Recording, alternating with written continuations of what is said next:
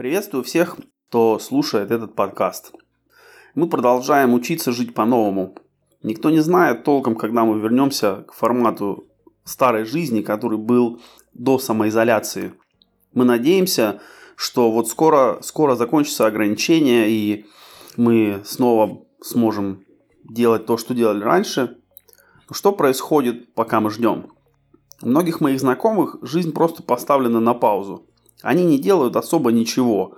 Просто убивают время, листая новости и обсуждают разные теории заговора. Есть другие люди, которые в прямом смысле слова зашиваются от всех тех сложностей, которые на них свалились, а, с необходимостью постоянно чем-то занимать маленьких детей, следить за дистанционными занятиями школьников – Конечно, сложно жить в ограничениях, поэтому, кажется, нужно терпеть и ждать, пока они пройдут, чтобы вернуться к старому.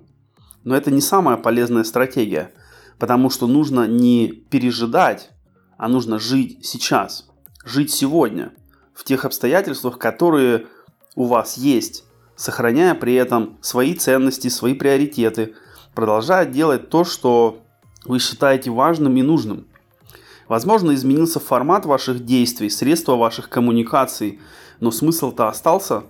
А если и смысл пропал, значит не было в нем особой необходимости. Может быть, вы просто делали что-то, потому что так привыкли.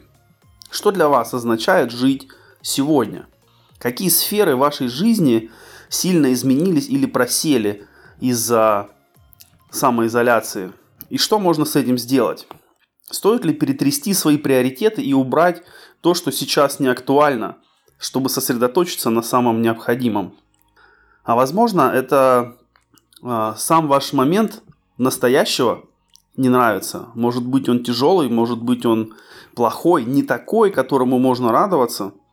Поэтому жить в настоящем не хочется, а хочется наоборот от него убежать либо в воспоминания – о том, как было все хорошо, либо в ожидании. Вот закончится карантин, и тогда, тогда, ух, как станет все хорошо.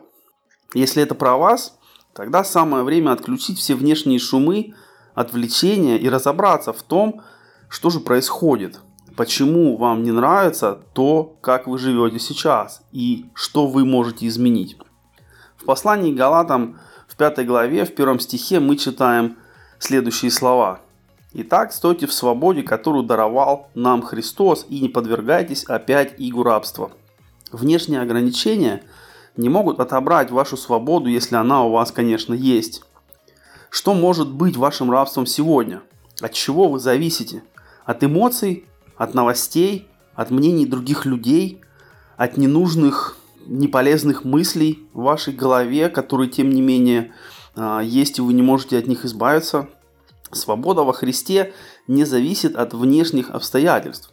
Павел не раз находился в заключении, в изоляции, у него было много разных ограничений, но они не смогли ограничить его внутреннюю свободу, потому что никто и ничто не может ограничить Христа.